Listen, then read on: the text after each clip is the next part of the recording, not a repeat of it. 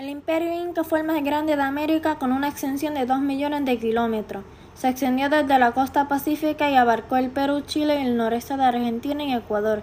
Tenía gran diversidad topográfica como selva templana subtropical, partes desérticas, praderas, los accidentes de la cordillera de los Andes y selva tropical montañosa. La economía se basó en la agricultura del maíz, papa y yuca. El ayú era el sistema de organización económica y social. Las tierras se daban a las familias para cultivarlas, eran propiedad del imperio. Lo cultivado se distribuía primero para el dios Sol, segundo al Inca y tercero a la familia. La Sociedad del Sol. Era una piramidal comenzando con Zapa Inca, considerado hijo del Sol. Corte de nobles donde se encontraban los altos cargos administrativos.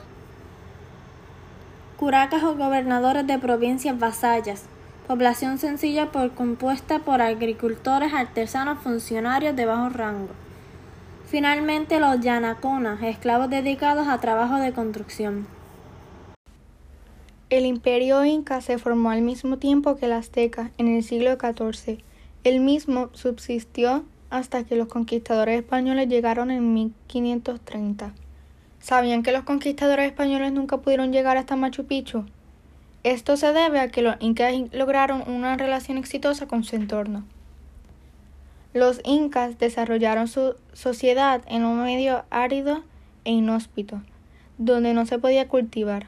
Desarrollaron terrazos de cultivo estableciendo una agricultura de subsistencia suficiente para mantener los millones de habitantes del imperio.